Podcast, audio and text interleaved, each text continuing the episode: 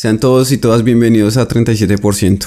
Hola Andy, ¿cómo vamos? Bastante bien acá, ya recuperándome que estuve algo enfermo estos días. Me dio pues la enfermedad que estaba de moda hace tres años, pero me dio hasta ahora, en este momento, que fue bastante raro. ¿Y usted qué? ¿Cómo va todo? Bien acá. Un poco triste por la eliminación del Tolima del, del campeonato, pero bueno, Venga, ahí vamos. le tengo una pregunta. ¿Usted alguna vez ha tenido fiebre amarilla? Fiebre amarilla, no.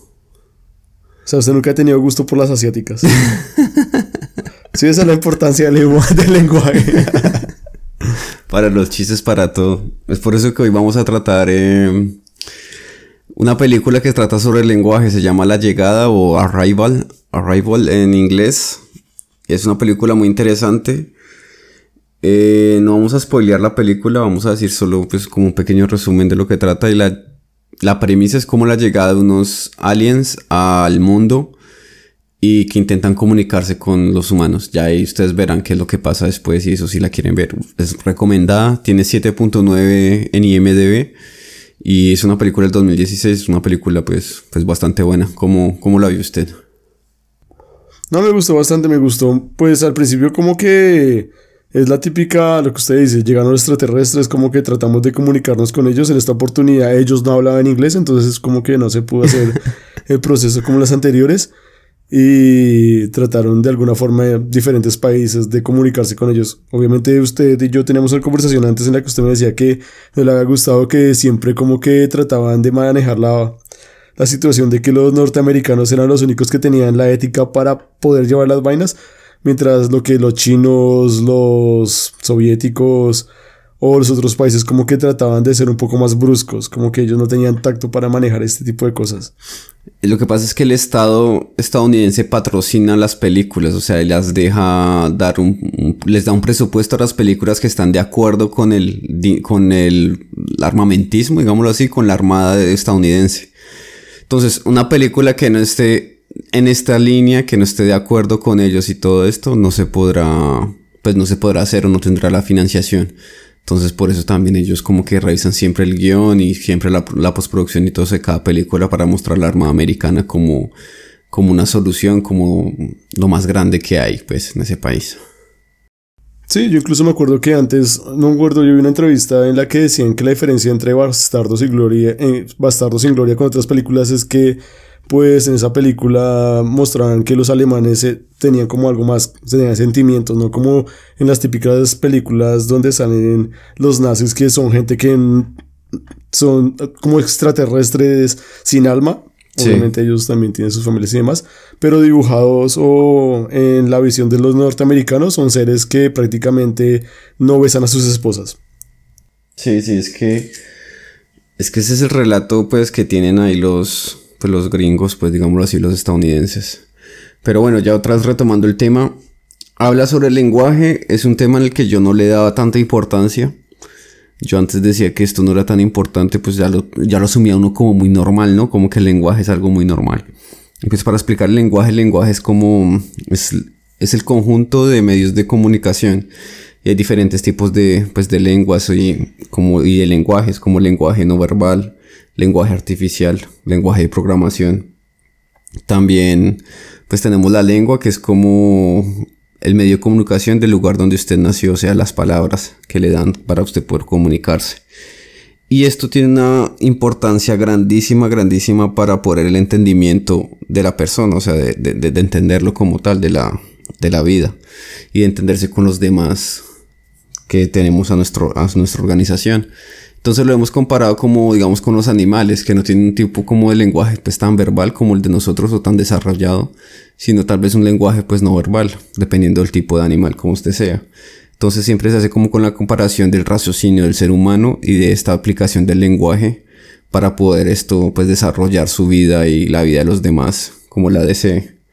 En la película hay una frase que, que me parece que es muy buena que dice la, la protagonista que es Amy Adam- Adams dice como la lengua es la base de la civilización. El enlace que une a la gente es la primera arma utilizada en, en, una, en un conflicto. Entonces esto lo vemos también cuando empezaron las guerras y todo esto, la, la importancia de tener los mapas y tener un lenguaje, un, un medio de comunicación para que la gente se entienda. como el chiste de Andy que dijo que pues la fiebre amarilla era diferente a lo que yo pensaba.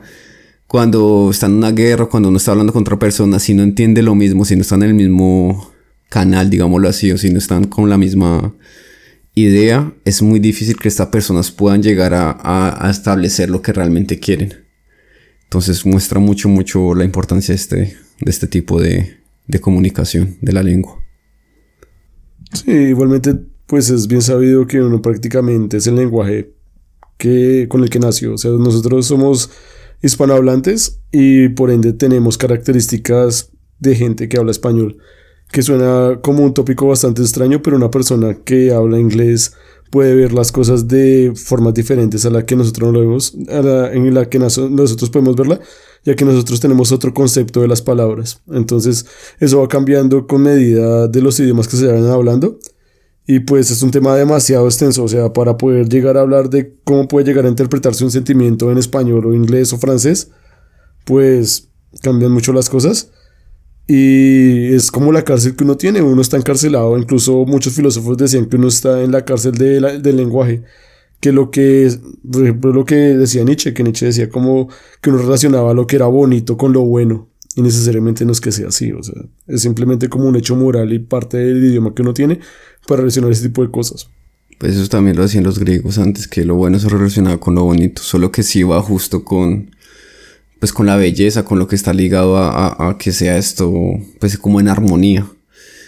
Y pues volviendo al lenguaje, o sea, digamos que hay estudios, bueno, hubo un estudio que está muy, fue muy sonado, el que decía que el 55% del lenguaje es no verbal.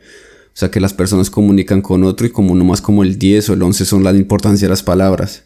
Ese estudio como que no está tan tan preciso porque se hizo con muy poquita gente y fue hace mucho tiempo. Pero, o sea, lo que muestra es que también el lenguaje, pues no solo son las palabras, sino que también el, el lenguaje corporal que tenga una persona. Entonces, también se trata como de las imágenes y algo que nosotros no, no, vemos y todo eso es que las imágenes también se vuelven como universales más que los, más que el idioma.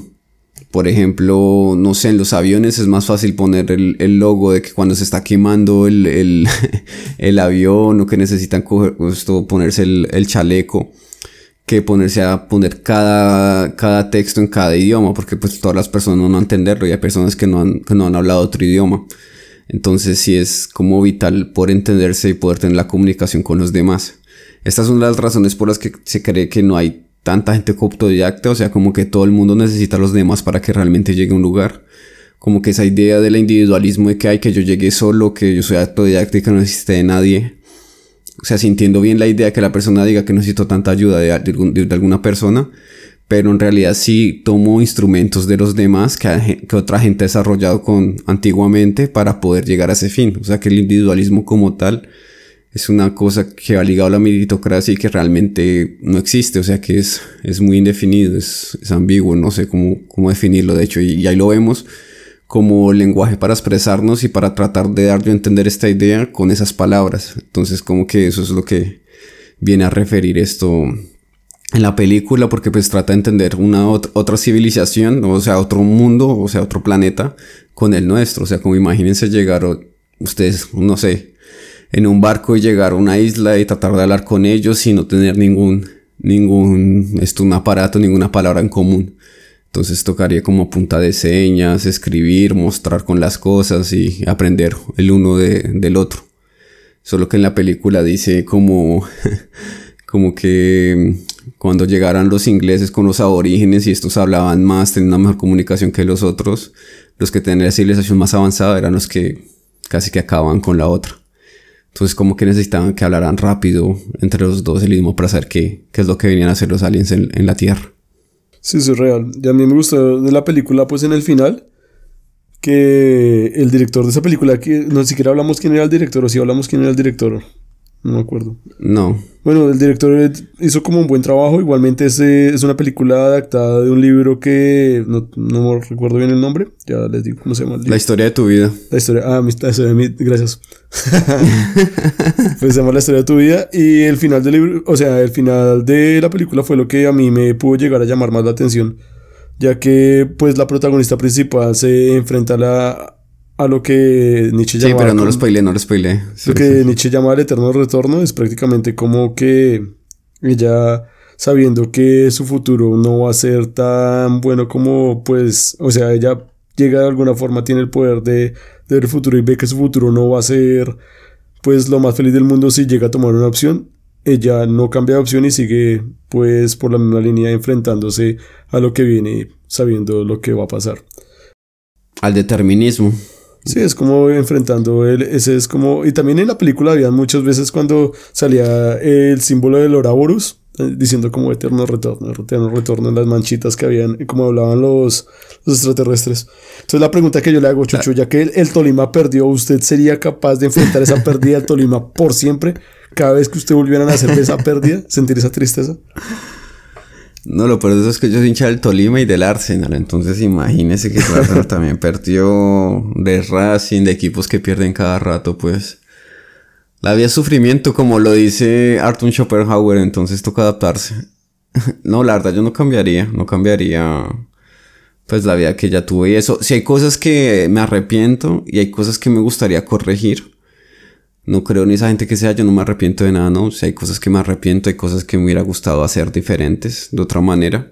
O sea, una cosa es como lo que sé ahorita, me hubiera gustado saberlo hace 20 años, hace 10, 15 años, me hubiera gustado saberlo. Pero pues son cosas que ya la vida lo, lo uno adaptando y, y si no hubiera vivido eso, no hubiera llegado acá y no hubiera reflexionado lo que estoy pensando ahora tal vez. Entonces sí es, sí es eh, algo importante. Entonces no queríamos como enfatizar tanto en la película. Es muy buena, es recomendada. No es una película que no va a tantas explosiones, no es una película pues de Michael Bay o algo así, ¿no? Sino más lo queremos más referir como al lenguaje, a la importancia. Y es que esta importancia del lenguaje la hemos visto también pues con Aristóteles cuando le dio el, el, significado también a la retórica, que la retórica es como hablar, digámoslo así, como tratar de, entender a las demás personas lo que, lo que uno quiere expresar para que ellos pues puedan actuar de una manera adecuada o informada. Y esta retórica se utiliza pues para bien o para mal. Digamos que la retórica como la utilizó Martin Luther King con su discurso de I have a dream, que todo el mundo ha escuchado, no, sé, al menos la canción, algo así, o el discurso que dice como yo tenía un sueño y cada vez que empieza a hablar de este sueño la gente como que se empieza a, emocionar y a sentir algo que viene dentro de, ellos, o sea, como que este man tiene la razón, yo me siento representado por él, esto es lo que realmente quiero y es una, o sea, eso fue hace muchísimo tiempo y todavía sigue pues sonando esta idea de, de hecho cumplió 60 años en un podcast de Diana Uribe, eh, hablaba sobre el tema y, y, habla también pues de, digamos, de la retórica, volviendo a los, a los griegos, eh, tenemos a los sofistas, que los sofistas trataban de convencer a los demás, a las políticas y todo esto, aparte de mentiras o lo que todo eso, solo para convencer y para mejorar, y lo hacían a punta de, pues de parla, como digámoslo así, como en, en Colombia.